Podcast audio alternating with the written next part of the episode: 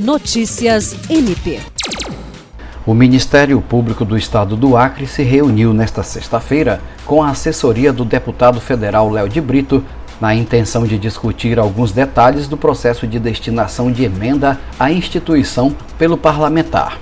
Representantes do Centro de Atendimento à Vítima, do Núcleo de Apoio e Atendimento Psicossocial, da Diretoria de Finanças e da Diretoria de Planejamento participaram do encontro, que ocorreu na sala de sessões do edifício sede.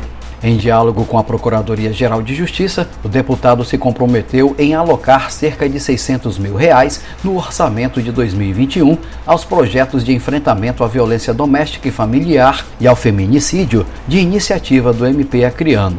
Jean Oliveira, para a Agência de Notícias do Ministério Público do Estado do Acre.